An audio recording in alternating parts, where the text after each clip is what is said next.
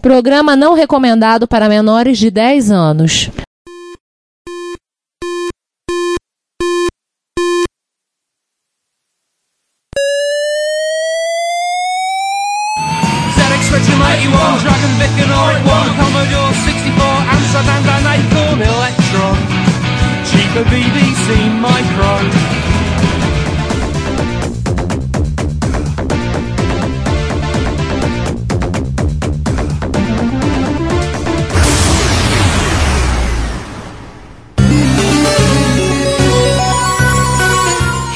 Retrópolis, a cidade dos clássicos.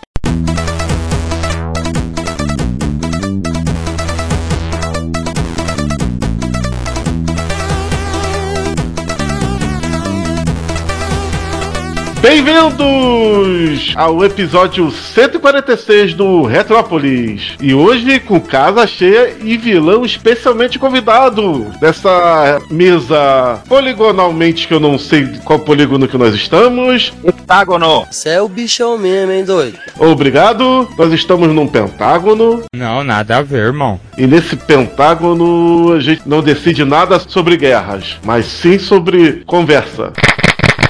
E ao meu lado esquerdo, ou seria o direito, está o. Eu, Ricardo Pinheiro. É um pentágono, né? Pode ser, pode ser. Vai ficando aí. Tá bom, vai embora. E quem tá ao meu lado esquerdo? Eu, Juan Carlos Castro. Eu, César Cardoso. E eu aqui, Giovanni Nunes, na última ponta que ficou faltando no pentagrama. Porque eu e hoje nós vamos entrevistar um caçador de vampiros, não é isso? O maluco é brabo.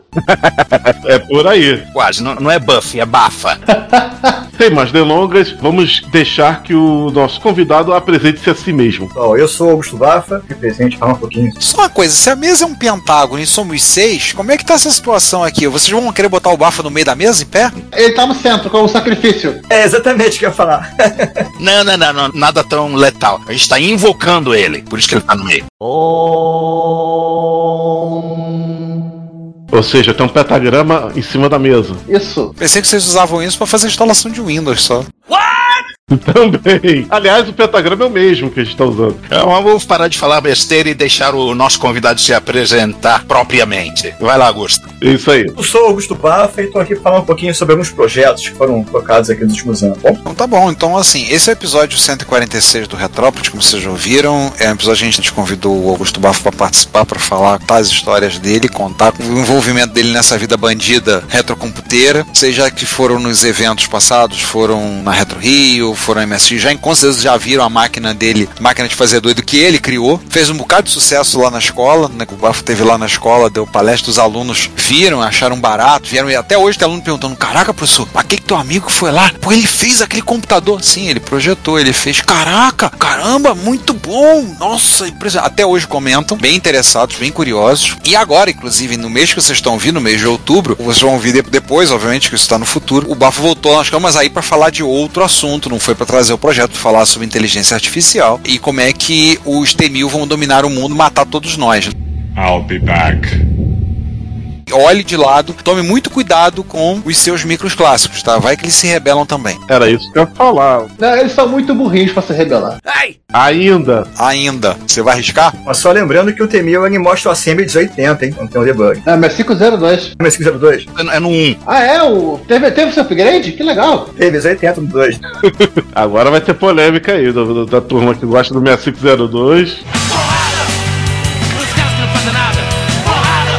O Bender também é do Futurama, usa 6502. Mano. Aham. Verdade, verdade, o Generoso. E o Tamagotchi. A- Apesar dele ter um tio chamado Commodore 64, tá na família então. É, ele é da família. Então, como é que a gente conhece essa história? Vamos deixar pro Juan contar essa história melhor, pra contar como é que foi, como é que conhecemos, como é que, como é que fomos apresentados, que é uma oportunidade bem interessante. Juan, a palavra é tua. Vai lá, conta a história. Bom, o Bafa entrou nesta família de doidos de uma maneira muito peculiar. Eu tava procurando links para botar no Repórter Retro, vídeos de restauração, coisas novas, hardware novo para microclássico, etc. E assim, do nada, me veio a cabeça, pô, faz um tempão que a gente não, não bota coisas do Hackaday. Vou lá no Hackaday para ver o que, que tem de novo. Aí tinha um- uma matéria de alguém que fez um clone de Sinclair ZX81. Falei, ah, maneiro, recente o suficiente para botar no Repórter Retro. E fui, fui lá, na hora que ele mencionou, ah, o micro da minha infância, um TK82. Olha, TK82, ô, esse cara é brasileiro. É claro, Aí, pô, acabei descobrindo que além de brasileiro, ela é carioca. A gente marcou de se encontrar num almoço no trabalho, numa época que eu trabalhava na Barra, marcou de almoçar junto e ele ficou interessado em algumas coisas que eu tinha que eu tinha postado então retrocomputaria e a partir desse encontro ele ficou sendo um feliz proprietário de um clone muito estranho de, de DX81 e bem picareta. Vocês vão ter todos os links da história vão estar aí. Aí ele começou a frequentar os encontros, mostrou o Bafa 1, mostrou o Bafa 2 e o resto é história. E aí ele tá até hoje traumatizado, coitado. Entra pra essa confraria, até hoje tá traumatizado tentando se curar disso, mas não consegue. Eu queria te perguntar, Augusto, como é que foi a tua motivação pra começar o projeto? Como é que conta aí? Conta aí, faz lá, vamos lá. É, não é do meu tempo, é do, do tempo do Juan, essa foi a sua história. Vai lá, Flávio Cavalcante. Conta aí. Vamos lá, vou só trazendo um pouco do início. Bom, eu cresci nos anos 80 com os micros clássicos, né? Então, eu de fato comecei a programar com o TK-32 e tive um Apple II da CCE, o famoso Exator e II Plus. Porque aquele que tinha os sockets que eles, o projeto eletrônico era muito bom, mas os sockets eles eram baixa qualidade, né? Pra baratear um pouco o projeto. Então, em 30 minutos, os sockets soltavam assim os CIs e você tinha que abrir a tampa e espetar tudo de novo. Ah, beleza. Sentimento típico de quem teve um expert transformado para 2.0 2 Plus. Eu entendo, eu começo da dor. Que nada. Conversa com agora com o Léo Lopes sobre sockets. Ele vai mostrar todo o ódio que ele tem por alguns tipos, modelo específico de socket. Era- Era terrível. Assim. É uma máquina que funcionava sempre aberta. Tudo bem que o Apple II tem a tampa que se abre, não prende, né? Mas sempre aberta com o ventilador em cima para não esquentar. Então, o primeiro cooler, praticamente, do uso, né? de computador que eu tive foi esse, né? Botar um ventilador grande, um circulador de ar grande, o tamanho do computador em cima dele pra ele não esquentar. Beleza. Tô vendo aqui um déjà vu, né? Porque usuários de Expert faziam isso. Num desses links do nosso blog tem uma foto do antes e o depois do Bafa menininho com o TK82 e depois atual com o clone do TK82. Sim, sim, eu tô vendo. Aliás, eu tô abrindo aqui justamente para dar uma olhada. Clone do ZX81. Sim. Na verdade, nessa foto é o 81 original mesmo. Tem a ver com essa parte mais nova, né? Quando eu voltei a mexer. Já é o 81. Mas enfim, acabou que assim, nessa época também eu gostava muito dessa parte de eletrônica, né? Eu até pensava em ser engenheiro em eletrônica e acompanhei aquelas revistas clássicas, tipo Eletrônica, né? Popular, é, é, projetos. Agora me deu um branco dos nomes. Saber eletrônica, talvez? Saber eletrônica, exato, era uma delas. Já tinha mais de uma, né? Saber eletrônica é uma delas. É, e tinha, né? Obviamente tinha os esquemas, os projetos que moravam no Meia. No Meia tinha uma rua lá, na Barbosa, que tinha uma loja da outra, de peças de eletrônica. Então tava no lugar certo ali pra caçar, né? As peças, levar um projeto, pô, eu quero montar isso, caçar as peças e tal. E, bom, fiz algumas coisas quando era moleque ali, adolescente, curioso. Eu me formei em engenharia, né? Eu fui pra computação. Isso ficou um pouco adormecido, vamos dizer assim, né? O conhecimento de eletrônica ficou adormecido. E, obviamente, nos últimos 10 anos eu já vinha acompanhando né, na internet os, os canais de retrocomputação, Clube PK, vinha acompanhando já o pessoal que tinha um pouco de nostalgia, de lembrança dos projetos, computadores e tal, mas é, não tava ainda nessa vida bandida, essa que é a verdade. Eu tenho até hoje, né? O meu Apple II, Exato Pro, tá aqui até hoje, firme e forte. Feliz eu perdi ele, né? Ficou guardado e sumiu. Mas a questão é, só pra chegar no ponto do Juan, durante a pandemia, já começaram a pensar, pô, não é possível que não tenha nenhum kit, né? Alguma coisa que, que pudesse ter um, um TK de novo, né? Um ZX71, uma tecnologia já tão antiga, né? E tão simples, né? Pra, já de hoje, deve ter uma coisa que simplifique e possa ter, né? Novamente. Fiquei com isso na cabeça, fiquei acompanhando. Só que eu comentei com um amigo e esse, esse ZX que tá na mesa na foto é dele. Ele falou, pô, tem um ZX aqui que tá encostado em cima do prateleira. Foi no meio da pandemia, né? Foi quase 2020. E, pô, te dou, não tô usando mesmo. Toma aí, não sei se funciona. Cruzei com ele na Tijuca, peguei, tentei ligar mais ou menos e dava sinal, mais ou menos de tela branca, né? Eu tinha um sync de vídeo, mas não tava dando o, o prompt. Aí eu, pô, tá bom, vamos lá, pô, cara, se funcionar, vamos consertar. Aí foi nessa, nesse primeiro contato com a máquina antiga e principalmente tentando fazer ela funcionar, que tudo começou, né? Fui picado pelo mosquitinho da retrocomputação novamente. Aí você começou porque você queria fazer aquele TK funcionar, e começou a pesquisar, olhar, examinar. Exatamente. Aí deu no que deu, né? Essa foi a questão, assim, eu já tava começando a ver algumas coisas e, e na pandemia, na verdade, eu fui brincando que eu já tinha cansado de ver Netflix.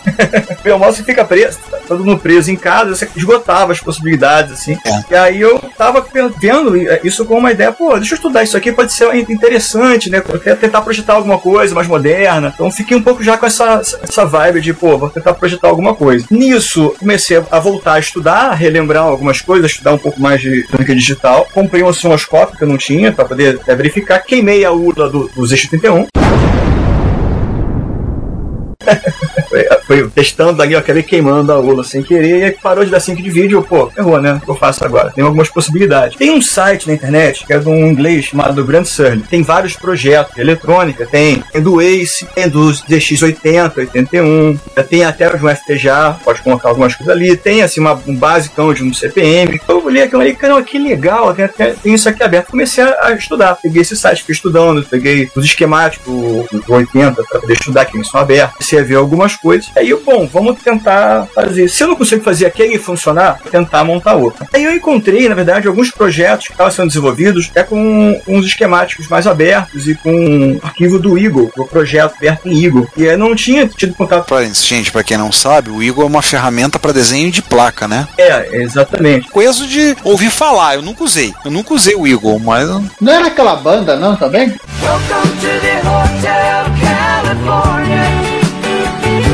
Também. Mas o nome é muito genérico. Também tem aquele avião com esse nome. Um parênteses interessante é que esse site que te animou a, a pesquisar eletrônica do Grant Searley, ele é velho conhecido nosso. A gente, a gente falou sobre ele especificamente sobre um projeto em cima do Color Computer, uma versão resumida do Color Computer sem vídeo, só com interface serial, com Basic Basic. Já era nosso velho conhecido nessa época. É, a gente já mencionou ele em Repórter Retro ainda antes do Repórter Retro, no tempo que a gente fazia a sessão de notícias. A gente tinha já mencionado o Grant Searley, eu lembro. A gente tem mencionado coisas do, do site. Na época do podcast a vapor. É, no, naquela época que a gente não ouve mais o episódio, a gente tem vergonha, como todo bom podcast, a gente tem vergonha dos primeiros episódios. Mas então, prosseguindo a história, aí você teve a ideia de, de montar um ZX81 compatível do zero. Exatamente. Eu pensei, poxa, agora já tô, já tô aqui, eu comecei a me empolgar, já comecei a investir, comprei, comprei um osciloscópio, comecei a voltar a estudar. Pô, deixa eu tentar montar. Quando eu via como é que fazia mais ou menos, porque tinha o, o Eagle, e o Eagle tinha uma versão ainda mais anterior às atuais, ela era da empresa original, ela tá na CAD, né? E ela era, tinha uma versão acadêmica, é, gratuita, assim, mais, mais limitada, mas que você podia usar. Eu tinha conseguido essa versão ainda, e obviamente tem o Eagle e tem o KiCad, né? Que é o open source, poderia ter usado isso também. Mas esse projeto do Eagle, eu vi como é que se fazia mais ou menos, oh, que legal, é assim que se monta, né? Tal. Gera o Gerber, que é o arquivo que você usa para fazer, né, de fato, a fabricação das PCBs. E aí, pesquisando, eu vi que tinha umas, umas empresas que pegavam Gerber e você comprava a placa, né? Ver como é que você fazia. Eu pensei, poxa, olha, a fundo perdido, naquele momento, será, lá, janeiro de 2021, a fundo perdido, eu vou pegar isso aqui e vou mandar pra lá e ver o que acontece. Eu perder 100 reais aqui, tudo bem, sabe assim, que negócio. Tentei. Se funcionar, vai ser bem legal. Eu mandei a fundo perdido. No Paralelo, eu vi que eu podia comprar a ULA, tinha uma Enzilix, que é uma FPGA na Inglaterra, que eu fabricava, um site que é o Tind, né, que é um site que vende peças e, e kits de computação. E aí eu, pô, tentar dos dois caminhos, né, fazer isso funcionar de alguma forma. O fato que chegou a PC, as PCBs, chegaram as PCBs, e aí eu comecei, pô, legal, comecei a olhar, né, os, comprar as peças e tentar montar. Soldar, eu já sabia soldar mesmo, enfim. É até melhor do que fazer como antigamente, com perculeto de ferro e fazer as placas na mão. Nossa. É, quem viveu essa época era. Sabe, né? E vamos ver qual é. Né? Montei tudo, deu algum sinal de vídeo, mas não funcionou de cara. Tava, tinha um erro, problema lá. Né? Na placa. Tava um sync estranho, ficava, você viu o cursor, até eu respondi, até o teclado, mas tava ruim o vídeo. E no paralelo chegou a ULA, então acabou que eu consegui fazer um recap. Já já estava estudando mais, fiz o recap, fiz o mod de vídeo pra SC no ZX, botei a ULA, funcionou a ULA. Ah, eu, legal, funcionou aqui, mas agora eu tô com outro. Agora, pô, legal, agora eu vou fazer isso aqui funcionar. né? Eu tenho um amigo é, da PUC, né, trabalho, que ele é engenheiro eletrônico, ele é jovem, tinha 20 e poucos anos, nos anos 80, trabalhou em empresas que fabricavam computadores na época. Então, assim, eu trocando ideia com ele, meio que empolgado em me ajudar, ele, faz isso, faz aquilo, já checou tal coisa. Eu, eu fui aos poucos pegando umas dicas com ele, até que eu, depois de um tempo, já fui indo por conta própria, reaprendendo. E, enfim, descobri que o problema principal era uma ilha que estava ruim ali, a, trilha estava próxima da ilha, mas estava corrompida. Aí não estava fazendo o, sync de vídeo correto. Até isso, na verdade, foi um, um mês aí que eu fiquei aprendendo, de certa forma, melhor a depurar ali o projeto, né? A olhar, usar o osciloscópio, a entender os sinais, a entender né, como é que eu poderia verificar os clocks todos, é, como é que funciona, funcionava né, a relação das peças do projeto e se entender de fato, aprender como é como é que funcionava o projeto, a geração de vídeo. Arte é software, no Sync 81 é via hardware, né? diferente do 80 que era todo via software. Um pequeno parênteses. Para quem não sabe, o ZX81, o, o sinal de vídeo dele é gerado pelo processador. Então o fato dele dar sinal, mesmo que não esteja funcionando, já elimina de cara a possibilidade de que o Z80 esteja ruim. Ele está bom, só pelo fato de dar sinal. O Z80 tá funcionando. Ele tá gerando sinal, né? Mas tem um detalhe no projeto que assim, o ZX80, ele é todo gerado pelo Z80. Então, tanto o sinal de vídeo, né, enfim, a informação, quanto o sync de vídeo, ele é gerado pelo Z80. No ZX81, eles criam um, circuito dedicado de sync de NTSC, que é o que chamam de circuito slow. E aí, a diferença é que se você usar um ZX80, quando você dá o clique do teclado, para ele ler o teclado, ele pisca a tela, porque ele tem que parar para processar o teclado, aí perde um pouco o sync. No ZX81, tem um circuito que faz o sync, você clica no teclado, ele vai mais suave, ele não pisca mais a tela. Então, para dar o refresh das coisas, ele não tem que parar para processar o sync. Hum. Seria um, avanço. É, isso inclusive foi a- o motivo pelo qual surgiu o 81, porque o, o Clive Sinclair falou: dê um jeito nessa, nesse maldito pisca-pisca da tela quando a pessoa usa o teclado. Que é realmente muito incômodo. Então, assim, isso melhora. Então, É, foi um requerimento do projeto, ó, tem que ter isso. E aí, assim, isso, né, você tem um já que fica melhor e tal. Então tinha parte funcionando, a parte não, até eu conseguir fazer funcionar, foi o período que eu, eu montei. Aí aprendi um pouco mais. A partir dali, eu, poxa, vou fazer agora o, o final, né? Vou começar a ver, a ver o que eu posso, quem sabe, até fazer isso com um kit, né? Se tem alguém interessado, tem a, a comunidade, né, de retrocomputação, pode virar um kit. Comecei a pesquisar, eu fui algumas pessoas, até me indicaram algumas empresas no Brasil de PCB. Percebi que pedir a PCB no Brasil, além de burocrático, que você não consegue, tipo, forçar online, você tem que mandar um projeto pra lá, mandar por e-mail, o cara te vê, vê mais ou menos a sua cara, te dá um valor qualquer. Preço de você fazer fora, mais o taxa de importação, mais o frete, mais o dólar, mais o tudo, sai metade do preço, menos da metade do que fazia no Brasil. Então, entendi um pouco disso e projetei, seria um case, né? Eu comecei a ver algumas ideias de como é que seria um case, até tem uns projetos de case em STL para impressão 3D. Cheguei até na época imprimir, né? Tá aqui, eu nunca montei, mas o case do ZX80, que é o branquinho, mas aí eu comecei a pensar em um case acrílico. Eu desenhei um né, no case acrílico e aqui no Rio, em Benfica, tem algumas fábricas de acrílico, estavam em contato com algumas aqui no Rio, até fora do Rio, mas aqui no Rio tava num preço legal. Fui lá e fiz. Ele me explicou algumas coisas, tipo como é que seria a espessura do acrílico para poder aguentar, né, o peso, não quebrar, não, não quebrar disso. Fiz o primeiro case, depois eu desenhei, né, os teclados pra poder colocar. Tive a ideia de fazer como um adesivo de PVC, tipo, tipo de carro, né? Verdade, não de carro, é- era o material para notebook, para adesivar a tampa de notebook.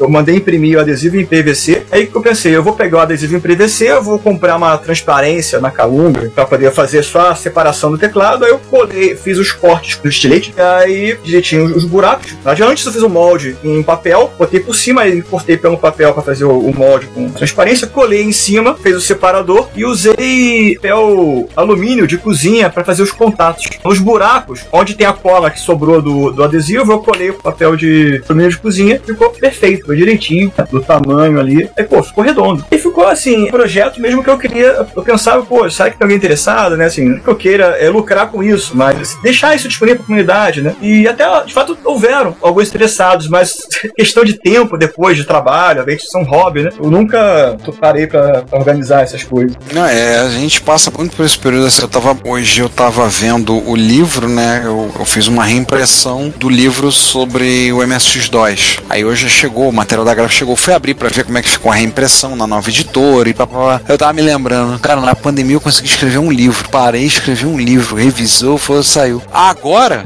Tamo junto. como você falou, voltou a vida normal, não estamos não estamos em casa, não estamos fazendo. Hum, tá ruim o tempo até pra se coçar. Fora da pandemia. Mas uma coisa que eu achei muito bonitinho, que você vê no gabinete em acrílico, ficou muito bonitinho, ficou muito legal a máquina. Eu achei, na verdade, um PDF ou uma matriz que tinha os adesivos também. Eu refiz, na verdade, não usei o, o que eu tinha achado. Por alguma razão, acho que o tamanho, não sei se o formato. Mas eu achei que alguém já tinha feito, mais ou menos, que me ajudou a separar as imagens do teclado. Nos teclados tem disponível na internet, né? Em vários formatos. O teclado da minha PCB, ele não é totalmente compatível com o original, então os espaçamentos são um pouco diferentes. diferente. Isso fez com que eu não usasse a, a imagem original, tive que refazer a imagem, porque assim, é tão visível olho nu, mas é como se tivesse um pouquinho mais pra esquerda, então desalinhava, né? Perto. Não foi feito com gabarito, né? Então. Ah, sim. E aí, enfim, feito assim, tem uma, o projeto, tem uma, um espanhol que tinha feito esse projeto já do 81, já baseado no Gansen, que é o que assina como Vilco, né? Com W, né? Eu me baseei no projeto dele, inclusive depois até achei um, um problema, que quando você faz o, o vídeo do ZX, ele tem um circuito que é o circuito inverso. Então, assim, ele tem os, os pontos pretos e, os,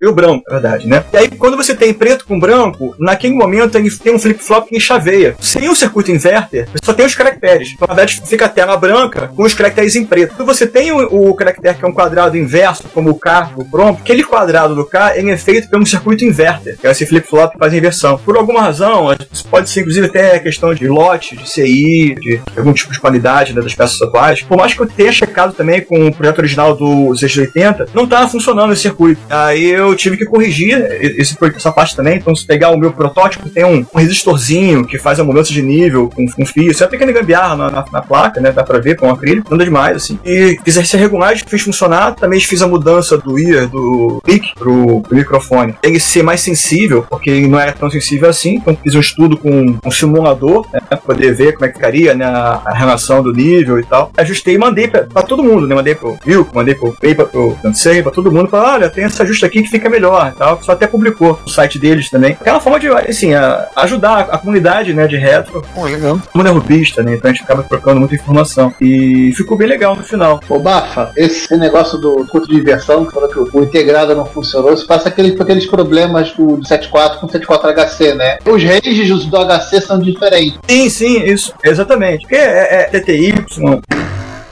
ZTY. Sim. TTL, né?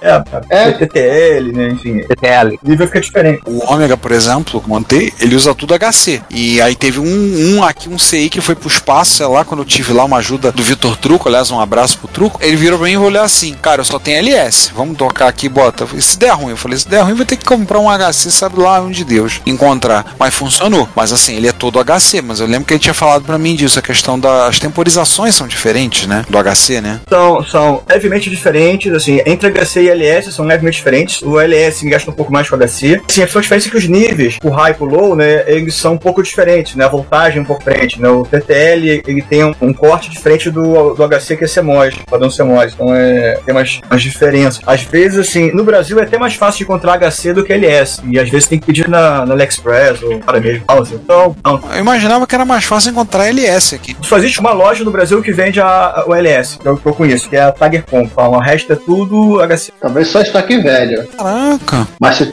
se isso tudo mais falhar, você faz que nem o pessoal lá na China, que eles pegam a tinta preta, passam, apagam o LS e escrevem HC por cima. Nossa. Ou o contrário. Eu pego 68 mil, pinto, escreve V9958. Exatamente. Também funciona. Teve esse tipo de coisa com 68 mil. Teve. Não, O T68 mil foi usado para falsificar o outro, o 9958, que é mais raro. 68 mil você encontra na feira. É, literalmente. Acontece. Às vezes com um console pendurado. É, é bem- bem lembrado. Depois de leitores que não sacaram o que a gente tá falando, 68 é o processador central do Mega Drive. E Mega Drive, principalmente em feiras aqui do Brasil, tem a rodo. Eu acho que ele só não tem mais do que. Aliás, ele tem mais do que Master System. Hoje em dia o Mega Drive tá, é, o Master System tá um pouquinho mais raro que o Mega Drive. Somente o primeiro modelo. Não, e você acha equipamentos que, que você nem imagina. Eu, eu tenho um titulador que, que tem um 68 mil dentro dele. Aí. Você acha até dando uma amiga, né? Dudu comprou um titulador do Juan só por causa dos 68 mil dentro dele. Olha, Era exatamente esse. Eu, eu tinha esquecido para quem eu tinha vendido, né? Que eu tive, tive um- aquele meu grande período de dizer, "Pega, não, esse não é o assunto. O assunto é o Bafa. Mas você não ficou satisfeito em simplesmente fazer um clone de CX81, né? Você precisava de mais. Aí ele tá complicando mais. É, eu, na verdade, esse Paraná, então, foi sendo mordido, né, pela a brincadeira e, e, é claro, é, nos tempos vagos que eu tava pesquisando sobre outras coisas, eu fui vendo outros detalhes. Então, nesse meio do caminho, enquanto eu tava fazendo isso, testando, né, finalizando, né, case e também é, estudando um pouco mais, eu fui vendo outros projetos. E, por exemplo, um projeto com a RC 2014, que eu achei super interessante. Falei, ah, que coisa legal, né, tem a ver também tudo com, com o Grant Sun, que inclusive o autor do RC 2014, que é o Spencer Hall, ele fala que ele criou também por influência do Grant Sully. Então tá tudo relacionado. E aí eu achei, por exemplo, nesse momento, um projeto que era o Altair do Hino. Um kit, cara, tem vários kits, essa é a verdade, na internet, de projetos que as pessoas foram fazendo lá fora, né? É, é muito mais barato, né, de fazer, tem muito mais incentivo para você estudar e fazer isso. Então, esse kit é uma reprodução do Altair, que é bem legal, é feita com, com acrílico, toda bonitinha, que usa um, um Arduino. É, é todo completo esse Altair. Então, eu pensei, vou comprar esse, esse kit também e vou montar esse kit para ver, para ter um Altair, né? Pô, afinal de contas, o Altair é aquele computador famoso, né? A origem da Microsoft vem do Altair, né, e tal. Deixa eu ver como é que é esse projeto. Montei, né? Nesse meio do caminho, tô falando já chegando março, abril de 2021, eu montei esse projeto. E beleza, pô, aí, poxa, já, que legal, vamos fazer uma coisa mais pesada, né? vamos montar. E aí, obviamente, eu tava estudando várias coisas, né? Decidindo, já tinha decidido assim, não, se fosse fazer uma coisa tipo a RC 2014, eu não vou comprar, eu vou tentar desenhar, né? Eu vou ler, obviamente, vou ver os projetos, vou ver é, o que, que, tem de disponível e vou tentar adaptar e vou fazer alguma coisa diferente. Mas isso, isso não tava no, na minha, minha pauta. Tava vendo naquele momento. Assim, Só uma curiosidade, você comentou que fizeram do Alter, né? E também tem a versão. Também tem esse outro também. Eu... A versão pro Insight, também faz a chapinha de acrílico. É. É a réplica da réplica. É interessante que assim, o, o Alter com Arduino, o do Insight com ESP. Aí o do Insight tem uma interface até mais legal, porque o cara fez uma interface web, que você pode carregar as fitas e tal. É. E assim, o kit do, do Insight, ele é tudo bonitinho, eu tô puxando aqui. Você compra, ele vem assim, ó. A caixa dele, né, aí quer apostar, vem assim, ó, toda armadinha, né? É, é tudo bem organizadinho. E o Insight ele é australiano, o cara que fez. É tudo bonitinho, né? Organizadinho pra montar, nossa. É. O Altair do Hino é americano. Hum. Esse do Insight também é baseado em Arduino ou não? Não, é ESP. Ele usa, acho, acho que um ESP 32, se eu não me engano. Ah, tá. Também atrás é legal que ele tem as portas, então ele vem fininho, mas com as portas todo bonitinho. E esse ESP, ele já vem com uma interface que você pode usar o serial via Wi-Fi. Por exemplo, conecta no Wi-Fi, aí você acessa via um, tem uma interface com um browserzinho, você pode acessar, e aí dentro do browser você abre uma janelinha que é o TY, né? Terminal, serial, você pode carregar o drive de disquete, HD, né? Disquete, lembrando que o ensaio usava 8 polegadas, né? Carregar assim esses drives e tal, as imagens. Não. Isso. Todo mundo que assistiu jogos de guerra né, vai lembrar do disco de 8 polegadas. Bueller. Que o Metal Broderick tinha que colocar no drive com as duas mãos. Eu achava que a, a mão do moleque era pequena. Não, não era não. Aí seria o Willow. Eu tenho uma caixa de disquete 8 polegadas aqui lacrada, tá aqui, comprei há anos, até hoje não tive coragem de abrir a caixa. Tá uma boa ideia de efeito especial pra fazer um- uma pessoa parecer menor, né? Bota ela pegando um disquete de 8 polegadas. Eu costumo assim, fazer o paranela para explicar do disquete. O CD, né, é tamanho mais ou menos de um 5 um quarto e o 8 polegadas tamanho de um vinil, né? pra dar o paralelo. Ela é um pouquinho menor que um vinil. É um pouquinho menor, sim, sim, mas é, é quase como se fosse, vai. Verdade, verdade. E o legal do 8 polegadas, sim, não é que ele é invertido, né? Ele veio, veio antes, então ele era, era o correto. Pra você gravar no disquete, você tinha que botar o lacre. E o, o 5 quarto é o contrário. Pra você é, não gravar, você tinha que botar o lacre. Caramba, eu não sabia disso. É, Nossa, é verdade, eu lembrei disso agora, porque que eu usei disquete de 8 polegadas no IME, fazendo estágio. Estou ficando velho e acabado. Caramba. ou seja, pra que você manter padrões que as pessoas já estão acostumadas? Não, vamos criar novas. Ó, vou te avisar um negócio, hein? Se, a respeito deste episódio, você quiser enviar um comentário, um elogio, uma crítica construtiva ou uma correção, porque afinal a gente erra também, seja ela no nosso site ou no canal do YouTube, ou ainda você quiser nos enviar um e-mail, não hesite, faça. Você pode falar conosco através do Twitter, nosso perfil é o arroba Retrópolis, nos comentários desse episódio, desse post, vocês estão vendo agora, retrópolis.net.br ou no Retrópolis com acento no o.com, nos comentários do nosso canal do YouTube no Retrópolis, no nosso e-mail, o contato arroba retrópolis.net.br e vários outros locais. Nunca se esqueça do que nós sempre dizemos: o seu comentário é o nosso salário. Muito obrigado pelo seu tempo e pela sua audição. E aí, vai encarar?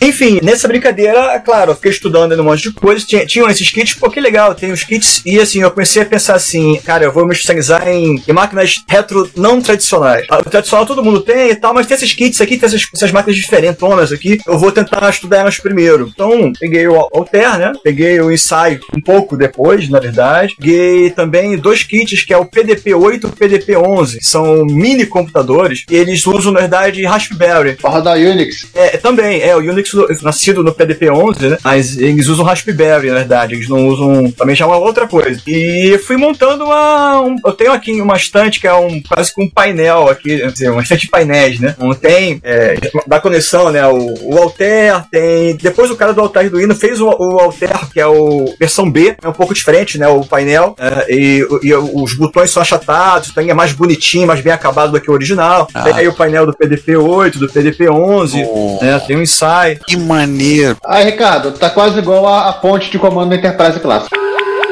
Tá. Aparecendo, cara, que legal. Aquele segundo cara ali que jogou o Capitão Pike, ó. Esse segundo cara ali, ó. Caraca, tá ligado? Ferrou.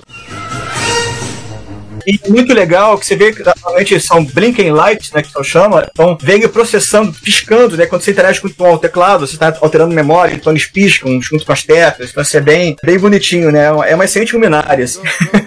Sim. Mas olha só, na ficção científica, todo, todo computador é do mal. Você não tem medo você entrar e ver todo mundo ligado assim, querer ser julgado, igual o Capitão Pike foi julgado lá, ou, ou algum querer tacar um míssil em você, míssil nuclear. Na ficção científica, esses computadores retrô é tudo do mal. Tudo primo do HAL 9000, né?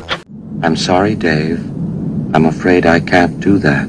Não, não, não. Vai ser tudo trancafiado naquele instituto lá, né? O Destron, né, Ricardo? Pois é, tá tudo preso lá no Destron. Tudo preso. Eu sabia se alguém vai lá tirar, não, mas pode deixar lá. o- os computadores malvados estão todos lá no Destron. Podia ser pior, podia ser o Colossus. E se vocês querem um, um filme perturbador, realmente perturbador, que, que você vai ficar com minhoca na cabeça depois dele, procura Colossus, o projeto Forb. Só vou dizer isso. O Colossus é aquele que. Quer fazer aquela parada com a mulher? Não, não, não. Esse é o Proteus. Proteus também é perturbador. Ah, é. Eu acho que é até mais que o Colossus. É, é. Proteus é pior. E além de ser perturbador, é NSFW, né? Tem isso. Ó, é, exatamente. o perturbador. Eu vou voltar a falar de computadores um pouco mais inocentes. Já todos esses kits. Eu, e eu já vi eles tanto na sua casa, que acho que essa foto é da tua casa, né? E você levou outros pra tua sala na PUC, né? Sim, eu tenho na PUC, até pra mostrar pros alunos, eu tenho um Alterna na PUC também. Bafa, só uma pergunta com relação à sua à organização. Como é que você organizou a, a parte elétrica e a parte. Enfim, se, esse armário, se você mandou fazer esse móvel onde estão os computadores, Na verdade, essa estante é padrão, é uma estante que eu achei na internet. Tem duas aí que eu comprei, são duas de três prateleiras, botei uma em cima da outra, fui botando aos poucos, né? E, e assim, né, como são, obviamente, são réplicas, elas não pesam nada e elas funcionam como uma fonte de 5 volts. Então, é só puxar o fiozinho. Tudo hoje em dia é Bluetooth, né? Bluetooth, desculpa, é Wi-Fi, né? Estão todos ligados no Wi-Fi. Uma fonte alimentando os quatro? Não, não, não. É uma, é uma pra cada. Então, assim, claro que atrás tem, saem todas as fontes, né? E aí tem uma extensão do lado ali. Tem- também saem os, os cabos serial. ah, sim, você, você colocou uma extensão e não quebrou para fazer tomadas individuais para cada uma das várias. Ah, não, não, não. Assim, ela tem uma extensão e, e como são fontes de 5 volts, eu ligo todos na extensão. Ou então via serial mesmo, porque os Alter, eles podem ligar via serial pelo Arduino, né? For o caso, dependendo. O Alter Arduino não vem com Wi-Fi. Aí você pode colocar. Então o, o- o autor explica como colocar um ESP01 ali só para poder botar o serial Wi-Fi. Aí fica um serial cabo, um serial Wi-Fi. Legal é que assim, você tem, por exemplo, todos eles, né? O Insight também, e suporte a Dazzler, a- que é a placa colorida de TV da, da época do Alter, da S100. Então tem um joguinho tipo Spaceworks, pode rodar as versões. Então, é bem interessante, assim, de ver como é que era nos anos 80, 70, assim, até um pouco antes do que seria a computação mais clássica que a gente viu nos anos 80, né? Para os 80. Tem, o Insight tem. Tem um, Você tem o Guerra Termonuclear? O ensaio não, né? não, Pronto, agora sim. Fizeram, claro que fizeram. Acho que não ia deficcionalizar uma coisa dessas? Claro que sim. Existe um programa que é do, do jogo, né? Enfim, do, do filme. Então, o programa você entra, você tem as opções. Você pode primeiro hackear a escola. Você pode tem- tem uma tela que ele fica escaneando, em- emulando que tá escaneando, né? Os, os telefones da cidade, assim, né? Nível 1. Bem legal. Que barato. Tem no YouTube um cara mostrando o programa, assim, por exemplo. Eu posso mandar depois. Cara, vamos tentar procurar o link desse negócio pra botar aí no show notes, porque isso é muito maneiro. Aí, nesse meio momento, eu tava curtindo esses kits, montando os kits, estudando ainda, não muito seguro do- de fazer, é um projeto to- totalmente próprio, assim, né? e pensando que o que eu ia fazer é a Zonks do ZX81. Eu cheguei a fazer na Redboard ali, na Autoboard, o. Só pra onde- o que, que é a o que, que é a Zonx? Me esclarece. Zonks é, é o PSG do MSX que usa 8910, só que pro ZX81. Dá três canais de, de áudio pra ele. É o mesmo CI, PSG. Ah, PSG. Eu sabia que ele usava, mas não sabia qual era o nome. Então ele tem um nome específico, a interface. Alguns projetos legais, eu cheguei a olhar, por exemplo, um outro, que é o ZX WESP, o WESP ZX, já tô na dúvida. Que você bota uma interface também que usa um ESP, aí esse ESP ele dá um file server, você pode carregar programas direto pelo, pelo cartão SD, e também te dá uma série de vídeo, melhor do que o vídeo composto. Então é, tem umas, uns projetos interessantes para expandir o ZX, né? Danjovic tem uns projetos também legais, obviamente tem inclusive aquela placa da Chroma, então eu fiquei olhando, pô, eu vou fazer algumas coisas para expandir, né, o, o ZX, né, tava nessa vibe. Então é outro da- que é a figurinha carimbada da nossa comunidade que você já conhecia antes da gente, o Danjovic. tava conhecendo nesse momento, tava olhando, tu- estudando, né, olhando os sites, os projetos, estudando os projetos e, e vendo as possibilidades. Sim, eu, eu conheço ele, eu, eu, de, falar pela internet também, assim, né, desde essa época. Eu vi que de vez em quando que é nosso ouvinte, comenta de quando os episódios e nos muito nos honra quando nos fala que o único podcast que ele para pra ouvir é o nosso e ele sempre elogia, sempre pode falar, muito nos honra a sua audição. Um abraço pro Danjovic que tá sempre falando aí com a gente. Interage com a gente também nos comentários. Com certeza. Uma perguntinha. Você falou que a interface de, de áudio do, do PSG do Z71 se chama Zonx. Você sabe o nome pro Spectrum 48? Então é que tá, é- isso é uma expansão, o Zonks, você liga né, no slot e aí permite que ele faça. Já no, no no- nas evoluções, ele já naturalmente é, coloca, né, um, um circuito PSG. Mas ele nunca teve um pro 48, um kit pro 48 ter áudio. Não, tem sim. Você tem, inclusive, versões. Por exemplo, tem um projeto do Truco, já antigo, ele tinha feito uma Zonx que, pelo que eu entendi, ele- ela girava. De um lado era o, o slot do 81 e do outro do Spectre, colocar. Ah, então ele é, o barramento é compatível com os dois. Não, não, então, aí é outro barramento. O barramento é parecido, a pinagem é levemente diferente, não são compatíveis. O Truco fez o quê? Ele fez o quê? Então ele fez, na verdade, um projeto que tinha ah, acesso aos dois barramentos. Não sei se ele já vinha é, com os dois soquetes ou se você podia optar a colocar um ou outro, mas era compatível com os dois. São, eu acho que tem 10 anos esse projeto do Truco, um pouco mais. Maneiro. Eu lembro que teve uma revisão do TK85, revisão de placa, que a Microdigit colocou o soquete pro PSG lá. Ela tinha plano de botar três canais só. Eu tenho um TK desse, que eu comprei um TK, na verdade, né? Depois, né? Aí quando começou o problema né, de acumulador, né? Eu comprei um TK. Eu comprei muitos, né? Não é só um. Pô, cara, cara!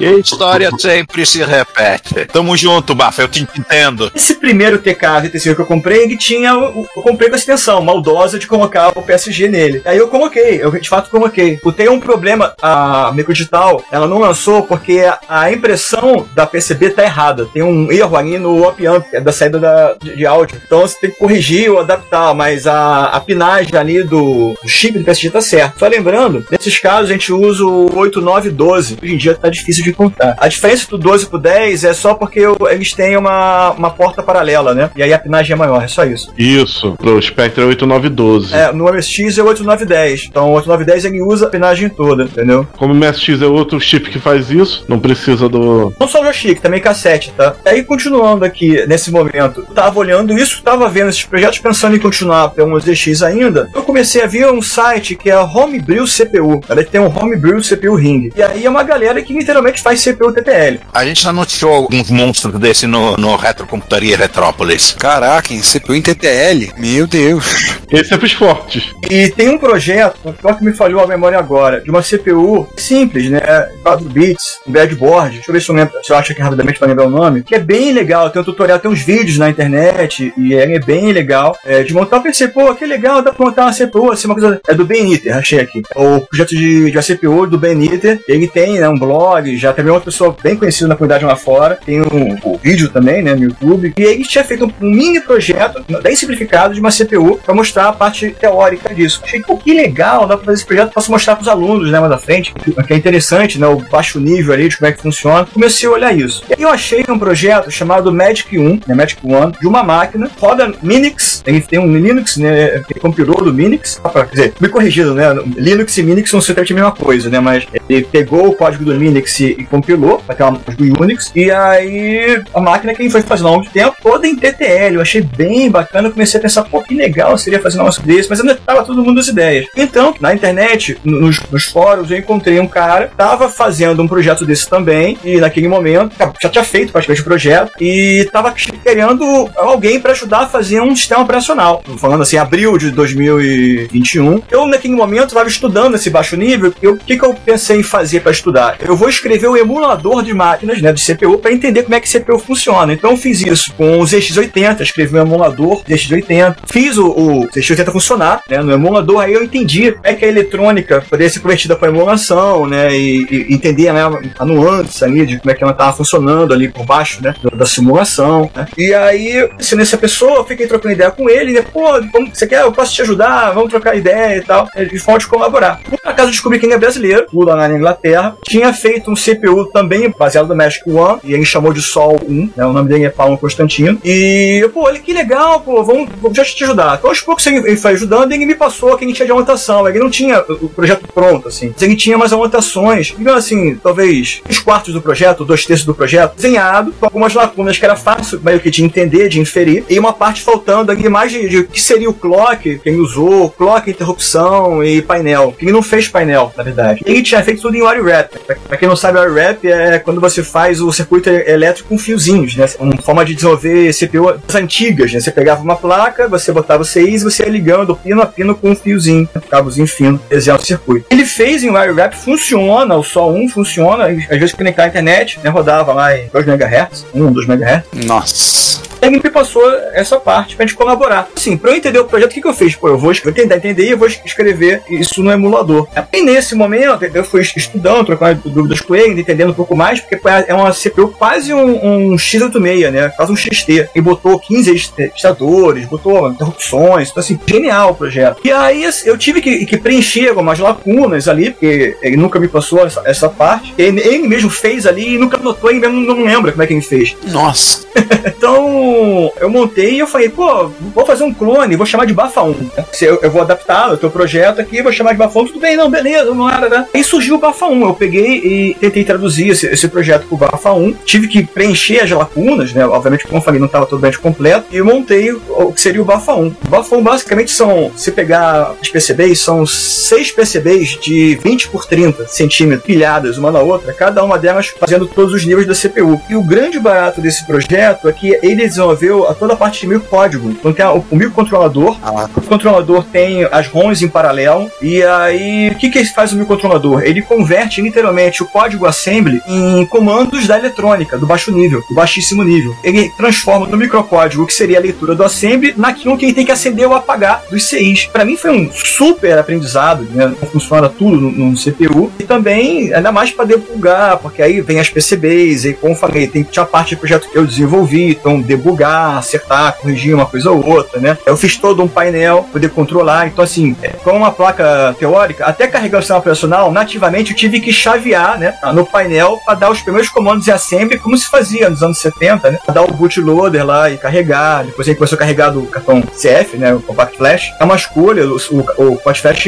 ele emula uma IDE 8 bits, então com o barramento até 8 bits facilitava, né? E funcionou, na verdade funcionou, eu só não deixo ele ligado porque eu tive a, a, fiz a péssima escolha de fazer a ligação entre as placas usando o cabo flat. Então, o cabo flat, depois de um tempo, ele começa a dar mau contato, eu tenho que refazer todos os cabos flat. Ah, então, assim, eu, te, é um projeto que eu teria que refazer, pra deixar ele ligado o tempo todo. Ai, que saco. Mas, assim, é, é, é genial o que eu aprendi com esse projeto, né? Desde a emulação até o, as barramentos. E aí, o caso do, do Bafa 1, é, diferente do Sol, o que, que eu pensei? Pô, eu vou fazer uma placa, tem uns slotzinhos, e vou meio que pegar a ideia do que eu vi no, no RC 2014 2014, que é usar um, o que a gente chama de barra de pinos. Em vez de ser um slot, né, edge, padrão, usar barra de pinos para espetar, que fica mais fácil ali naquele, naquele momento. E, e, assim, eu vou deixar aqui um que, obviamente, o lote mínimo são cinco placas, vou fazer cinco, vou fazer uma que é o Bafa 1 e eu- as outras eu uso para todos os projetos, vai. Assim, deixa disponível para depois, em algum momento, usar. Nessa brincadeira, acaba tendo material que no futuro seria o Bafa 2, porque justamente é essa que é a placa de barramento Bafa 1, expansão dela, é, vira a base do Bafa 2. Curiosidade, um- existe um microclássico que usa esse esquema das placas de expansão terem os pinos e terem conectores como esse no, no computador para você encaixar? É o FM7, o Fujitsu FM7. A expansão deles são assim. Isso aí.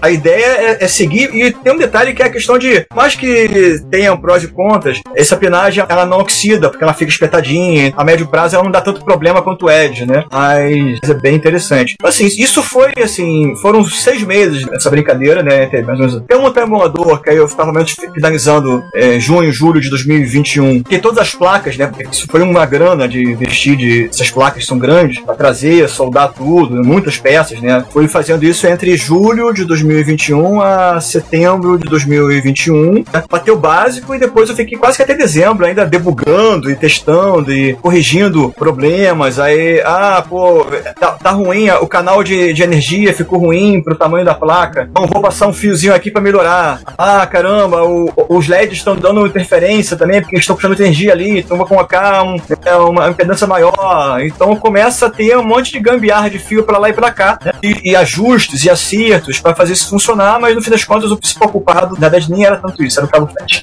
Me dava problema depois. É, sempre acaba sendo cabo flash. O medida do flat tira e bota, tira e bota, né? Uma coisa assim você falou. E oxida com a barra ficou, como se ficou muito melhor, né? Mano, Era muito louco. Tinha coisas assim. É porque, justamente, eu devia ter ligado as placas entre elas todas com, com pinagem de barra, que é o que, é o- que é o mais correto. Mas naquele momento eu achei que o quebra flash fosse aguentar. Eu, ingênuo, né? Ainda com pouca experiência. Garotinho juvenil! Garotinho criado a leite com pera! E aí, assim, você ligava, era muito louco, era assim, ligava no dia, tava lindo, tava dando bem, funcionava, era legal. Vou dormir. Dia seguinte, mudou a, a umidade, tipo. Parou de funcionar tudo. Eu, porque ontem funcionava, hoje não. Vamos lá. Aí eu mexia, mexia, mexia. Bafa, isso eu vi na prática, esse negócio do flat cable, porque eu, eu adaptei o drive 13,5 pro TEND1000, né? Basicamente assim, eu fiz o drive, coloquei num- numa caixinha o 13,5 pra ficar com o tamanho de 5.4, usei legal, funcionou, guardei. Dias depois fui pegar de volta, o drive não tava funcionando. Aí no processo de depuração, deixa eu pegar o drive antigo com o cabo antigo. Tá funcionando. Foi pro espaço sozinho, tô com vontade. Bafa, nessa altura você já não estava mais com o plano de fazer CPU TTL, né? Ou estava? Eu tinha fabricado esse CPU, né, o Bafa 1, né, essa, essa brincadeira, e colaborando, né, eu tive contato até, até pouco tempo com o Paulo Constantino, a né, veio falando umas coisas, aí ele tava, a gente tava fazendo um pouco mais de sistema operacional, pro Assembly, né, que, na verdade, o, o sistema operacional, acabar do Bafa 1, eu usei o do Sol 1, né, Mas, como eu falei, ele era, ele era um clone, e aí eu colaborei com algumas coisas no sistema operacional, fui ajudando, né, assim, o sistema, a gente todo do Paulo, não tava muito preocupado ainda com desenvolver um sistema, mas é, eu ajudava ele, mandava pra ele, e depois a gente começou a falar, agora esse ano, inclusive 2023, a gente chegou a, a mexer um pouco no compilador em C, pra compilar as coisas pro Sol 1, Bafa 1, a gente veio fazendo, e isso foi bem legal, mas naquela época eu tava só pensando em fazer funcionar primeiro, né, depois continuar esse projeto. Uma perguntinha, Bafa. Você tá falando só um, você tá falando a máquina da Comeco? Não, não, não. Só relembrando, o, o Paulo, quando a gente desenvolveu esse projeto, ele se baseou no Magic 1. É quem copiou o projeto. Ele teve a ideia e trocou a ideia do Magic 1 e ele chamou de Sol. Ele, né? Não tem nada a ver com a máquina da Comenco. É o, a- o Sol 1 é o Sol do Paulo. É o Wire Wrap. Ah, tá. Basicamente, a máquina que ele desenvolveu o projeto. Ah, entendi. Nada a ver com o sol da Cromeco. É, é- é outro sol. E é o, o projeto que ele desenvolveu e que é, é original, é, o- é a origem desse projeto. Ele chamou de Sol 1, que é o CPU, TTL e o Wire Wrap que ele montou. E aí eu desenvolvi, né, falei, o clone, né, e com algumas adaptações que eu fiz, a gente chamei de Bafa 1. E tem até na internet, se procurar, tem a- aí o, o vídeo do emulador funcionando, né, eu tenho alguns vídeos aqui, na verdade, é, até do, do, do Bafa 1 rodando, mas é só a captura do terminal, né, até o emulador me ajudou, porque, gente, como eu falei, o, o- a gente nunca tinha feito painel, né? E não tem, a máquina original não tem painel, né? Eu desenvolvi, eu desenhei um painel pra poder chavear, pra poder controlar, e aí você vê ele piscando, é muito legal, é mais um blinking lights, né? E ele processando. A base do, do sistema foi uma coisa meio Unix-like que o Paulo fez, um sistema básico de arquivos Unix-like, e só pra carregar os arquivos e, e- enfim, fazer funcionar. O emulador, ele carrega, né, usando esse sistema, e a gente foi usando esse emulador, inclusive, para desenvolver o, o sistema operacional, para ajudar a desenvolver o sistema operacional. Mas aí, esse projeto, eu, esse, esse, esse projeto, eu Bafa 1, né, eu tava aprendendo muito no Paulo, como falei mais uma vez, o projeto do Paulo, né, Tô vendo o vídeo, que maneiro. Eu realmente não sabia que você tinha feito CPU TTL também. E eu aprendi muito com esse projeto, né? Muito com essa troca de informação. Foi aí que eu, de fato, fiquei independente da, da eletrônica digital, porque todas as possibilidades que eu poderia ter né, de entender uma depuração, os sinais da eletrônica digital, eu tive nesse projeto. Eu brincava assim, eu até, poxa, eu, eu tô aqui em casa, né, na, na- na pandemia, né, 2021. e Isso aqui é basicamente um curso de eletrônica que eu tô fazendo por conta própria, como se estivesse investindo num curso de eletrônica, comprando as peças e tal. A ideia do emulador foi muito importante porque eu consegui ver os sinais, eu emulava os sinais pelo meu emulador. Eu tentava ver no osciloscópio aquilo que eu esperava que fosse acontecer porque eu via no emulador. Então, tem, a- tem até uma playlist com vários vídeos, alguns da- dessas depurações, né, do TTL e tal, é, e que eu fui, fui testando. E, acabou que naquele momento, no, no final do, do- daquele ano, eu acabei tendo um, um desentendimento com o Paulo, né, de ideias, E você fez isso mesmo? Fiz. E aí, naquele experimento do Paulo, a gente meio que separou um pouco esse projeto. Ah, quer saber? Então tá bom, continua aí, eu vou, vou continuar aqui. Aí eu fiquei uma semana tão chateado, porque, pô, eu tava seis meses ali tentando ajudar ele, né, montando o projeto. Eu podia ter feito outra coisa, né, tipo, e tava ali fazendo projeto com ele. Ah, quer saber? Sabe, desencantei com o Bafa 1, tava dando esses, esses problemas e tal. Faz outra coisa, deixa eu ver outra coisa então. Foi um momento que eu perdi um pouco o tesão pelo projeto e eu comecei a olhar outras coisas. E já tinha a ideia do Bafa 2, né, de continuar, e aí eu pensei, pô, o Bafa 2 não vai ser Vai ser uma coisa mais clássica. Justamente isso, pô, deixa eu pegar a- aquele barramento e tentar reproduzir outros computadores anos 80. Provavelmente, o que eu queria fazer inicialmente era fazer um Z81 naquele barramento. Eu sabia que não tinha isso, também- e também não queria ficar muito fazendo algo muito parecido com o RC 2014, né, uma máquina CPM, né, e tal. Mas para chegar no Z81, eu teria que ter as mesmas características de todas essas máquinas em comum, né, do projeto do RC 2014 e tal. Apesar de que o barramento é, é levemente diferente, né, a pinagem do barramento que eu fiz é diferente porque eu fiz na do Bafa 1. O- A quantidade de pinos é levemente diferente, mas a ideia tá um pouco ali também. Eu olhei, eu voltei a olhar o grande ser, na verdade. Aí eu fui olhar assim, o que, que eu posso fazer aqui para fazer uma máquina que seja modular, possa usar em vários projetos, em genérica, ela possa crescer à, me- à medida que eu for fazendo, e aí ao mesmo tempo vou estudando as coisas. Então, pô, fazer uma máquina padrão, tá ok, CPM, vai. Legal, eu peguei o projeto do grande ser original CPM, estudei, vamos decompor aquilo ali em várias situações. Primeiro, eu desenhei a PCB, que a gente chama de SBC, que é a single board, né? Como se fosse uma coisa dedicada única. Eu só desenhei como estudo, meio que seguindo o projeto dele. Adaptei, ele usa um, um único chip de memória, né, de memória RAM né, estática, e esse chip era mais difícil de encontrar no Brasil, então eu botei dois. Em vez de usar um chip de 64, eu usei dois de 32. Esse é o que te conta toda esquina. Então adaptei um pouco o projeto. E deixei lá meio que de rascunho, né? Fui, fui aos poucos pensando e conferindo e tal. E aí eu peguei essa, essa mesma ideia e fui decompondo. Então aqui eu vou desenhar a CPU desse jeito, aqui só uma CPU 70, só aqui a parte da memória. Eu vou ter que ter, obviamente, uma placa de ROM, carregar, e essa placa de ROM ela vai ter que carregar paginando a memória, né? Porque eu, eu dou boot no bootloader da ROM, mas depois eu, eu desligo essa parte do mapa de memória para passar isso para RAM, que aí eu tenho que carregar o CPM e jogar para RAM. Então, mais ou menos seguindo a filosofia do CPM, montei o primeiro set. Eu pedi as placas da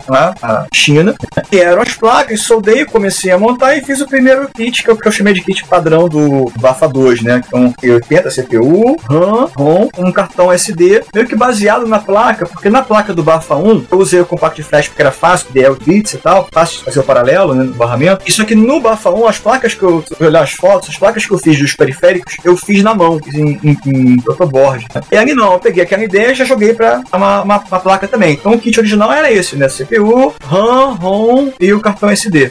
Lá. Tem uma serial aí em algum lugar, não tinha? Tinha um serial para fazer comunicação. Mais do que isso, além do serial, então só repetindo, CPU, RAM, ROM, cartão, serial e a placa de terminal, que é aí que tem uma coisa que eu esqueci de falar. Um pouco antes, eu tinha desenhado, porque o, o Bafa 1, ele tem uma placa de serial, né? ele usa um 16650. tá? E aí, em vez de ficar conectado no computador, uma coisa que o só um era assim também, eu já tinha desenhado uma placa, eu tinha encontrado um projeto, um terminal usando o Arduino, que era o Minimal Terminal. Então, justamente um outro robista que estava fazendo o Minimal Terminal, que ele fez, na verdade, um código da emulação de vídeo e ele usa dois Arduinos, né, dois ATmega, na verdade, né, para fazer um controlar a entrada e de, de, de teclado PS2 e a conexão serial e o outro para gerar VGA. Porque ele está criando uma máquina que era o Minimal CPU. Também era outro cara, se procurar aí, é um outro cara que faz um CPU. ele- a ideia dele é fazer um, um CPU mínimo de 6 possível. né? E aí ele fez um, um TTL legal também pra caramba. E ele fez, na verdade, o- a,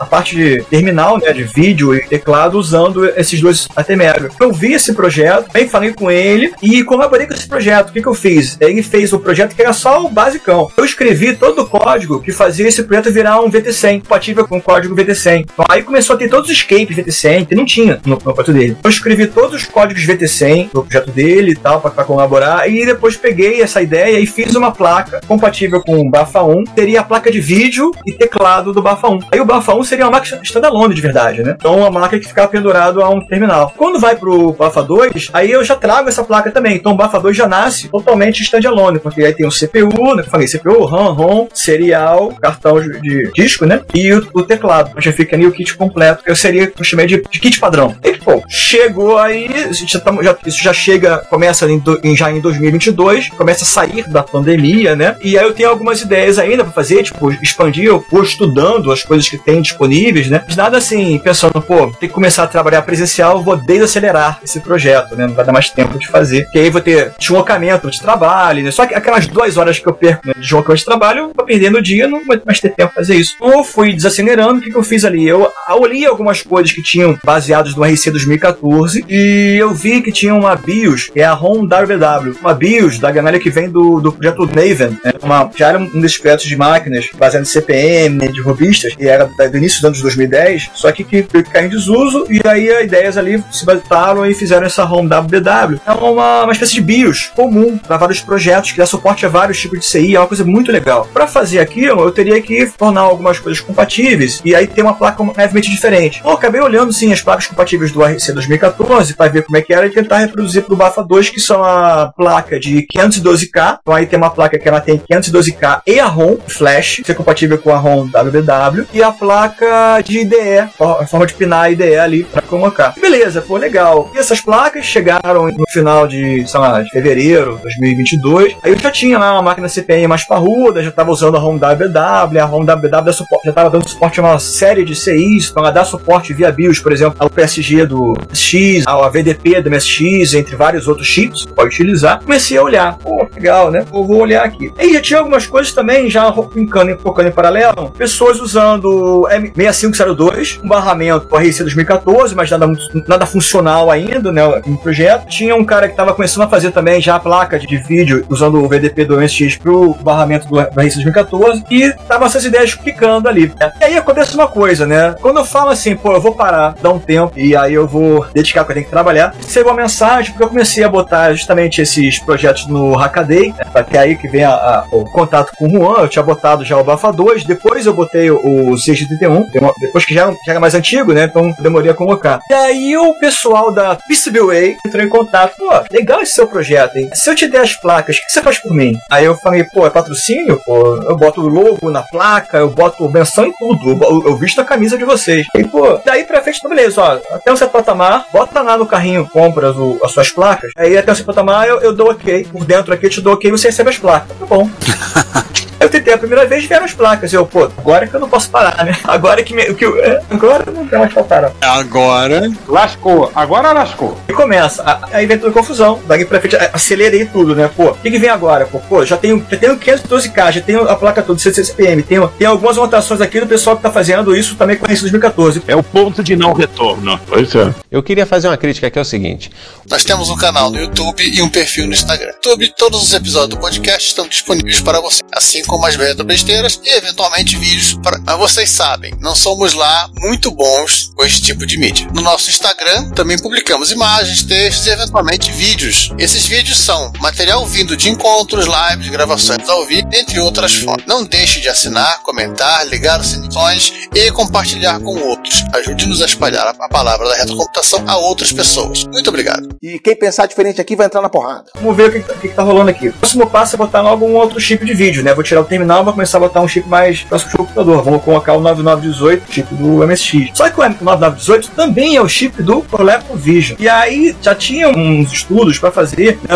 as portas de joystick do ColecoVision. Pô, tentar fazer isso funcionar. Já tinha uma guerra escrevendo isso também, comecei a me meter nesse meio. E aí sai né, a, o loader. Né? Tem o, o, loader que carrega os jogos do ColecoVision. Né? Nesse momento já tinha né, toda a parte de CPM, já tinha as placas todas. E com esse loader eu poderia carregar as ROMs diretamente na memória. Precisava ter os 512K ROM WW disponível para carregar lá e paginar. E depois era muito simples. Você literalmente carrega o cartucho do ColecoVision na memória RAM, aponta o CPU para lá, como se fosse o CPU apontando para a ROM do cartucho, e segue, né? Um, máquina já virou também a máquina compatível com, com o ColecoVision. E isso foi muito as anotações aqui, tô pegando do nome até para mencionar, de Bei Lang fez essa, essa. tava estudando isso, tava já falando que isso podia funcionar. E aí, pô, legal, pô, agora o Bafa 2 ele, ele roda com o ColecoVision. Ok, funcionando, o que eu posso fazer agora? Poxa, seria muito legal fazer o Bafa 2 imprimir coisas. Pô. Vou fazer uma placa aqui de pegar a, a paralela, né? A I.O. Do, dos 80, vou escrever um código aqui e fazer ela, ela funcionar na impressora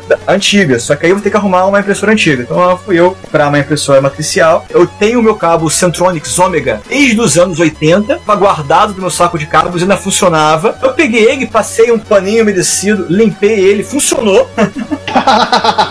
Babafa, isso aí é aquele é o Omega normal ou bidirecional para ligar nas HP 60? Não, era, era bidirecional, era o Omega bidirecional. Então assim, ele ainda funciona. Eu tive um, óbvio, cabo Ômega e o meu primeiro mouse também era Ômega, constar. O cabo tava lá até hoje. Aí eu peguei o cabo, fiz a placa, funcionou de primeira. Por que, que não funcionou de primeira? Aí eu depurando, eu descobri que o desenho, componente da porta do DB29, uma paralela, no Eagle, tava ao contrário, corrigindo, DB25, tava ao contrário no desenho da placa. Porque assim, na verdade, o, o, o, problema não era, não fui eu que errei. O problema é que o esquema do Eagle tava ao contrário. É pra botar o conector do lado de dentro. Tava pra dentro em vez de estar pra fora. Então o que que eu fiz? Pô, beleza, quando eu entendi isso, aí eu, pô, menos mal, né? Não tem que fazer a placa de novo. É só soldar ao contrário, vou soldar da outra, do outro lado da placa, já que tá invertido. Vou corrigir, né? Pra eu corrigir depois ali o, o arquivo de DB25 no Eagle pra, pra ter isso pro futuro, né? E puxei um fio, porque aí eu tive que puxar acho que o fio de força, o VCC, eu não lembro, que não dava para fazer da pinagem invertida. Funcionou. Aí, pô, legal, funcionou. Escrevi o código em Basic e fiz funcionar. E, pô, agora eu tenho uma central um barra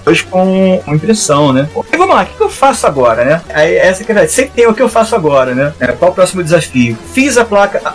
O Bafa 2 imprime. É, a, a, brincadeira é essa. O que, que, que, eu posso? Eu, eu muito vai assim, pô, vamos olhar os esquemáticos antigos, né? Pô, tem aqui, basta com tudo que é esquemático. Você criou uma coisa que você pode projetar um número infinito de coisas para ela. Tem o do GX81, do 80, tem o do TRS-80, do Commodore, dos Apple, do MSX, de tudo que você possa imaginar, tenho um esquemático aqui que eu fui baixando e fui estudando. Sim, pô, isso aqui é uma, a máquina, o objetivo aqui é aprender, né? A máquina educativa que a gente vai montando e vai, vai aproveitando e tal. O que é mais próximo aqui? Bom, deixa eu fazer um, uma placa de som. Aí vamos lá, pegar 89, a ideia das Onix, é que se, se, se usa isso aqui no, em outros projetos, fazer uma placa de som. E fiz a placa de som, bem, tinha a placa de som do 8910 e que é a placa inclusive da MSX. Tinha a placa de som do Coleco, que é a QNSN 89442, nunca sei o número, que é o, é o CSS, né? É SCC, né? Quer dizer, vamos ser tudo. Acho que é. É o SNS da, da Texas original, né? É, isso. Bom, e tem um número, eu tô tentando achar é o número aqui, SN89. Ah, não, não, é, é S. Ah, aquele tem um nome, um número completamente maluco, ninguém mais lembra de cabeça, só o João, talvez. Oi? Não sei. Deixa eu puxar aqui, eu tenho aqui no meu no site. Esse eu nunca decoro esse número, cara. É impressionante. SN74? É, é isso mesmo, SN76489. 74489? É. Ninguém decora. Pois é. Famoso PSG do Master System. E tinha isso também, né, do, do Master System, de tentar pensar, pô, posso fazer o Master System, né? Eu comecei a estudar, pô, nesse né, ponto, pô, que usa Z80? Master System usa, pô, usa o mesmo chip de som, de coleco. Master System, SG1000 e ColecoVision. E o Sword M5. Usa a, a placa de vídeo parecida ou, ou não? O que tem que trocar? Pô, Nintendo 8-bit. Então faço? Então eu fui estudando essas coisas. Tinha o projeto já anotado do JB Lang, tinha feito essa placa também, 764, já então ela vem do ColecoVision, só que aí no esquemático original do JB Lang, ele, ele aproveita e bota dois CIs essa placa. Eu boto também, só que tava errado o arquivo, o arquivo dele, né, o esquemático dele. Sim. Aí quando eu perguntei pra ele, pô, você botou dois CIs, você sabia que quando não funcionava, tá aqui, a, tá aqui a correção e tal. E ele, pô, mas eu só botei porque tinha espaço, eu nunca usei dois CIs. Eu, pô, eu falando isso antes, né? Mas enfim, tá aqui, eu corrigi, a minha funciona com dois CIs. Aí, é, tava lá, fiz o, enfim, o 8910, funcionou. Aí eu olhei pro lado, pô, tem quase como MSX1, né? Tem o BDP, tem o PSG, né? O que falta aqui? Bom, posso aproveitar o Z80, posso adaptar a RAM a 64, de 64, placa de 64 RAM pra ele. O, o PDP e o PSG são praticamente iguais, só que o PSG eu refiz porque eu tive que colocar, obviamente, o chip e a entrada de, de cassete. E aí eu fui desenhar um PPI para MSX. Faltava o PPI. Peguei o esquemático do Hotbit e aí vou lá debugar, né? O, né, depurar todo, né? Separar as conexões, entender mais ou menos como é que eu posso adaptar aquele esquemático e fazer funcionar. Então fiquei estudando, estudando, estudando. Fiz a, o desenho da PPI em cima do esquemático do Hotbit, pedi a placa e aí, bom, debugar sempre não funciona de primeira, é sempre uma coisa que acaba tendo que ajustar e, tal, ligar. E funcionou. Nas fotos eu fiz ele funcionar. Quando eu fiz funcionar, eu peguei a ROM do Hotbit e mudei ali onde, onde aparece char tal, botei bafadores que aparece lá no, no início. Adaptei. Claro, por que não, né? Por que não?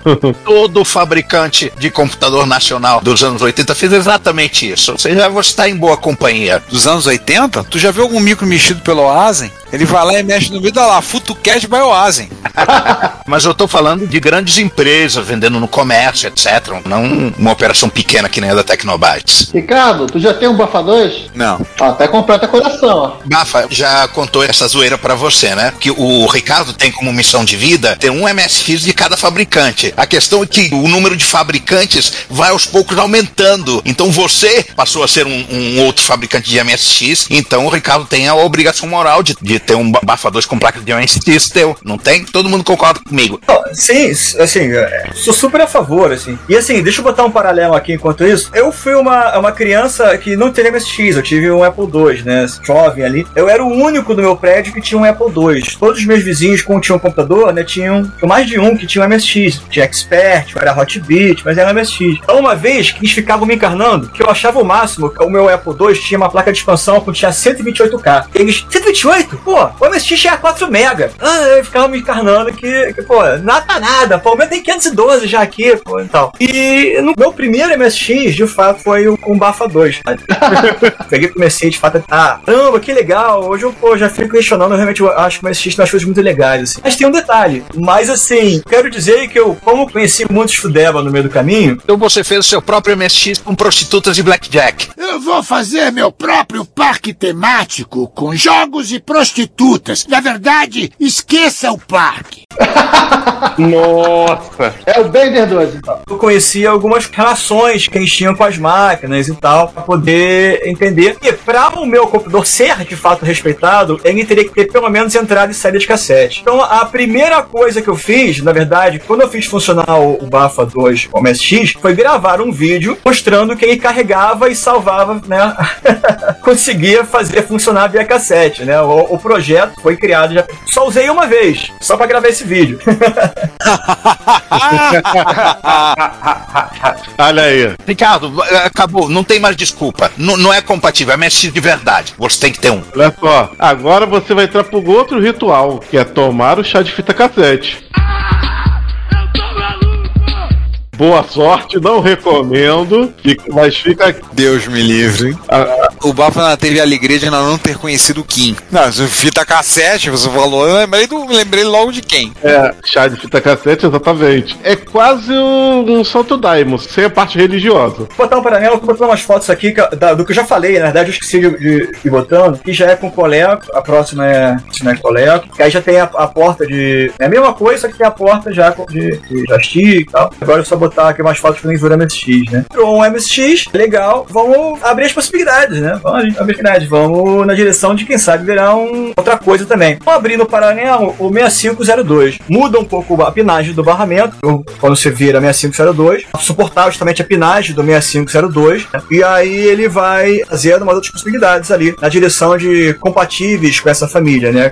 Obviamente, por mais que. Oi. Então, o backplane que você usa para Z80 não é o mesmo que você usa para 6502? Não, não. O backplane é o mesmo. Só que, obviamente, a pinagem ela muda de função, entendeu? Aquele, aquele fio, o sinal que passa ali, não é, ele é, tenta ser o mais próximo possível, mas não necessariamente ele é o mesmo, por causa da. Ou seja, em resumo, para os leigos, você não pode usar placas de expansão de um no de outro, nem vice-versa. Não, não, não, porque justamente a pinagem é, é diferente. Tem, tem, coisas que tem que adaptar, não tem muito jeito, não. Olha um parâmetro, achei, achei aqui que foi quando ele virou o MSX, foto aqui pra passar agora. Tinha um detalhe que eu não tinha adaptado ainda nessa foto. Tem um protoboard que eu não tinha adaptado ainda placa de RAM para poder fazer funcionar. Então a placa de RAM que eu uso aí é a placa que tá com o fio amarelo. No meio é a PPI. Nessa foto tá faltando por alguma razão joystick. Nunca você tá debugando, né? A, a, a PCG. Ali você pode ver que tá que tem esse protoboard no meio. Se você pegar a foto aqui já da Retro Rio. Ah, ah tá, da esquerda. No extremo esquerdo. Você vê ali a, a PSG, né? Tá o joystick espetado, né? E essa placa, porque eu soldei outra placa, né? Eu peguei uma. Quando você faz uma placa, você vem cinco placas né, de cada, né? Então eu peguei uma placa que eu não tinha usado ainda, e aí eu fiz os cortes de algumas trilhas para adaptar, porque a placa de RAM original do kit, o Bafa 2, ela tem a pinagem para fazer a paginação, para desligar parte da memória, porque vem a ROM e, religar a parte da memória. E na verdade eu ia usar ela toda completa, toda a minha 4K, né? Desde o início. Tive que fazer uma leve mudança ali no, no, no corte, e nesse primeiro momento, nos primeiros testes, eu, eu tava testando com o protoboard. Depois eu soldei uma placa nova, já com as ligações corretas, e aí eu usei ela desde então. Só que, bom, falando dessa nova direção, eu fiz aquela SBC o, que eu fiz do Bafa CPM, eu, montei, eu pedi, né? Então eu tenho uma, uma SBC totalmente baseada no, no Gun Sirling, então ela é uma SBC que ela, ela tem lá, né, 64K de RAM, ela tem a ROM, ela tem um serial, né, CPU, e ela tem uma saída ali DB9, e é a saída de serial, né, tradicional, poder ligar no RS232. Então eu posso usar ela tanto no RS232 tradicional, quanto usar a pinagem para ligar no ESP ou no USB, né, com a serial. E na direita tem uma pinagem aqui para encaixar o, o, cartão flash. Tem cartão flash também contar. E nesse mesmo lote, se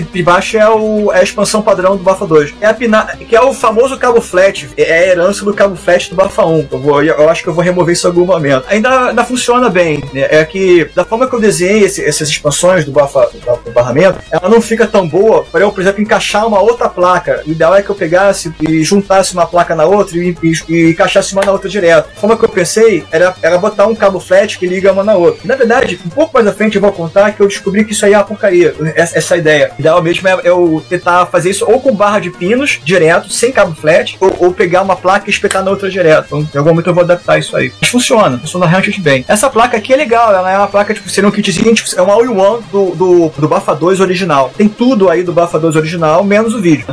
Já liga direto da fonte, então já tem aqui o regulador de extensão, já tem o clock aqui com 7 né, MHz, 737 MHz, tem a 4K de RAM, tem a ROM para dar o boot, tem a entrada aqui pro cartão, tem as, as para serial, tem um RS232 para usar na serial, você pode escolher, já funciona direto. Falando em transformar um projeto para encaixar no bus numa placa SBC, talvez, será que não daria para fazer um, a mesma coisa com a placa de terminal, para a pessoa ter uma caixinha e pegar um teclado PS2, um monitor VGA, transformar num... Não, sim, mas tem. Existem vários kits que você pode comprar terminal já assim, já muito bons, inclusive, que emulam fielmente VT100. Por exemplo, o Altair do Hino, ele vem no, no, no case dele original, né? Ele vem com uma plaquinha é, dentro do case, claro, é, atrás dele tem as portas já de, de vídeo e teclado USB. Pô, perfeito. Bota numa caixinha bonitinha, tem uma experiência de terminal do, dos anos 70 e 80. Fantástico. E é, é justamente a placa que dentro dele é uma placa que é baseada no SBC de terminal. Já vem com um Altair do Hino direto, fica standalone. Existe outra também da Hannibal, que é o cara que faz o Inside,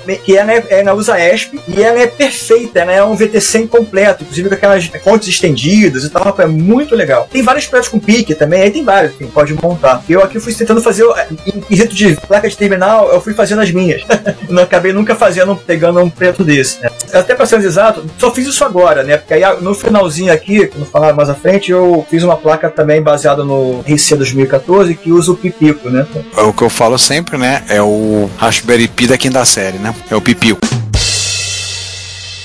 Mas só seguindo a cronologia, aí nesse mesmo, mesmo momento que eu fiz, eu pedi o 6502, e aí o 6502 que eu fiz, eu pedi estudando o projeto do Apple I. E se ele vai rodar alguma coisa, o mais básico que vai rodar é um Apple I. O Apple I é literalmente o 6502 com uma RAM e um terminal. Só isso. E é muito, muito simples. É, ele só juntou os CIs do barramento e acabou. Então, peguei ali essa ideia, peguei a ROM do Vols, né, que é a, Voicemon, Voice Monitor lá, e tentei fazer funcionar. Então, mesma filosofia. Fiz uma placa padrão de, de CPU, uma placa de RAM, uma placa de ROM, né, serial, e aí o Erdo do Bafa 2 original, ou a placa de terminal, mesma placa, né? Pelo menos o sinal ali de transferência, né, de serial no barramento mantido no mesmo pinagem, mas tudo tá igual, né? Que o 662 tem, tem pinos um pouco diferentes, levemente diferentes, então não é totalmente compatível, mas o, o que eu puder deixar compatível, eu deixo. Fiz o, obviamente, o Apple 1. Peguei o, a mesma placa de bus, né, backplane, tem nada mais é do que um regulador de tensão por 5 volts e um monte de fio né, para ligar os sinais, uma ponta a outra. Peguei o mesmo backplane, fiz as placas funcionarem, carreguei o voice monitor. Enquanto eu pedi as placas, eu escrevi um emulador de Apple 1 para testar né, as ideias, fazer funcionar. Né? Então eu escrevi o emulador de Apple 1, funcionou legal. E aí é, veio né, as placas junto com a SBC do SPM, que veio, no lote, e fiz funcionar. Então, pô, legal e tal. Tá com, com o Apple 1, mas até aqui não tinha muita coisa, né? Tinha o Basic que tava na ROM, né? Podia montar né, essas coisas. No paralelo, eu fui vendo como é que eu poderia